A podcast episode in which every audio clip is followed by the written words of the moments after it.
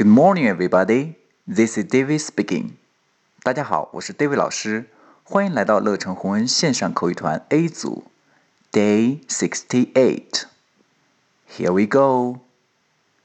新学期开始了，小萌想知道老师办公室在哪里，来看看他是怎样问的吧。Excuse me, where's the teacher's office? It's on the second floor. OK，小萌问的是，Excuse me，啊，注意，Excuse me，啊，不要把它读成 Excuse me 啊，Excuse me，注意这里的浊化，Excuse me，Excuse me，Where's the teacher's office？老师办公室在哪里呢？好，小新说的是，It's on the second floor。